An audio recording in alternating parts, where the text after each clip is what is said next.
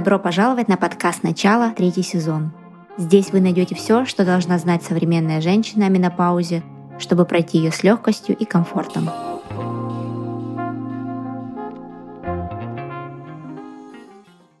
Здравствуйте, дорогие слушатели!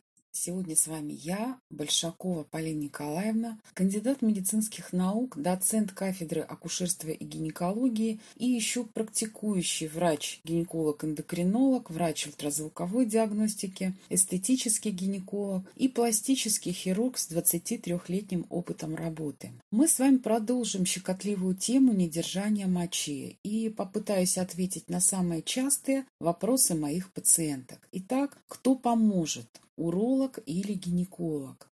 У женщин обычный диагностический поиск причины недержания принято начинать с посещения гинеколога. И вот уже при обнаружении патологии в мочевых путях обязательно подключаем уролога. Дело в том, что часто рецидивирующие циститы постепенно замещают мышечные волокна соединительной тканью, которая уже хуже растягивается. Эстетический гинеколог – это именно тот специалист, который не только хорошо знает анатомию интимных мышц, но и умеет восстановить все это после родов. И этот пазл мы складываем буквально из осколков. Второй частый вопрос – а можно без операции? Безусловно, консервативные и немедикаментозные методы э, составляют обычно первую ступень лечения. Это поведенческая терапия. Не секрет, что женщина долго терпит и приспосабливается. Она себя ограничивает в посещении театров, э, строит свой повседневный маршрут э, фактически от туалета к туалету. Поэтому наша задача – разорвать этот порочный круг и после изучения дневника мочеиспусканий индивидуально разработать специальную тренировку мочевого пузыря. Мы составляем определенный график, в рамках которого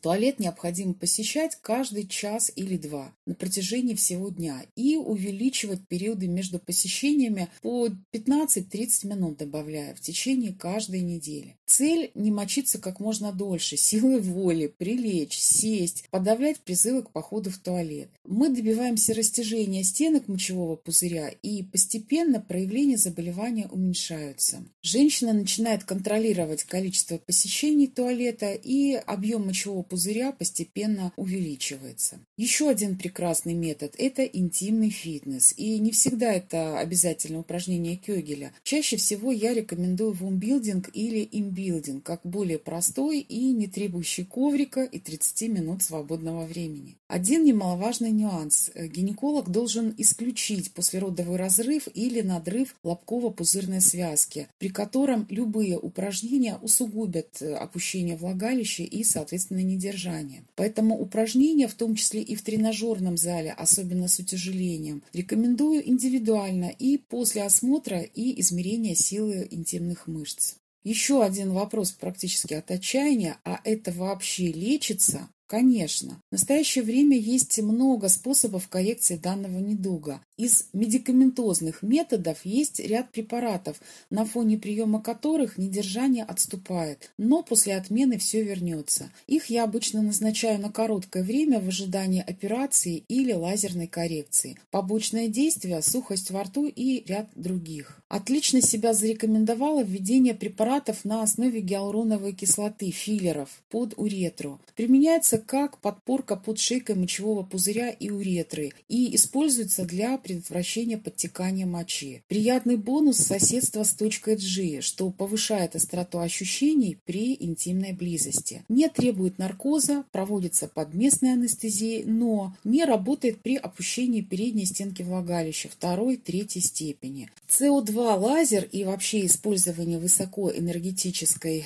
аппаратуры хороший, эффективный, э, современный метод профилактики и лечения недержания мочи, а также устранения незначительного опущения влагалища. Проводим обычно 2-3 процедуры с интервалом в один месяц, и у 85% женщин устраняется недержание мочи. Правда, некоторые смущенно уточняют уже спустя 3-6 месяцев, повышает ли процедура чувствительность влагалища. Да, улучшение кровотока не только омолаживает и подтягивает стенки влагалища, но и включает многочисленные нервные окончания. Поэтому дамы 50+, периодически проводят такое омоложение, особенно если бойфренд значительно моложе. Тактика лечения зависит от причин возникновения заболевания и в каждом случае подбирается нами индивидуально. Недержание мочи – это серьезная проблема, которая требует незамедлительного лечения. Поэтому очень важно вовремя обратиться к эстетическому гинекологу, чтобы предупредить негативные последствия и лечение начать своевременно. Оперативные методы рекомендуют при неэффективности консервативных. На данный момент распространенным методом хирургического вмешательства является передняя пластика влагалища с укреплением фасции мочевого пузыря. Требуется предоперационная подготовка, общая анестезия. Операция занимает обычно 30-40 минут. В стационаре вы остаетесь до утра,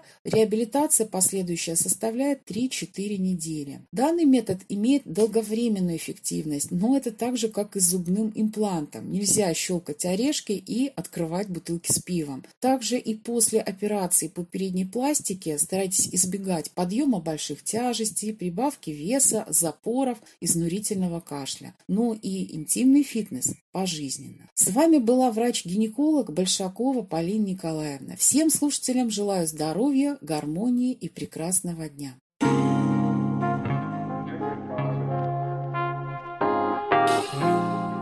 Подписывайтесь на наш подкаст, чтобы не пропустить новые выпуски. Присоединяйтесь к нашим сообществам в социальных сетях. Там вы найдете еще больше полезной и интересной информации. Все ссылки в описании. На подкасте «Начало» мы обсуждаем различные подходы и мнения относительно улучшения качества жизни в период менопаузы. Перед применением любых услышанных рекомендаций обязательно проконсультируйтесь со своим лечащим врачом. Будьте здоровы!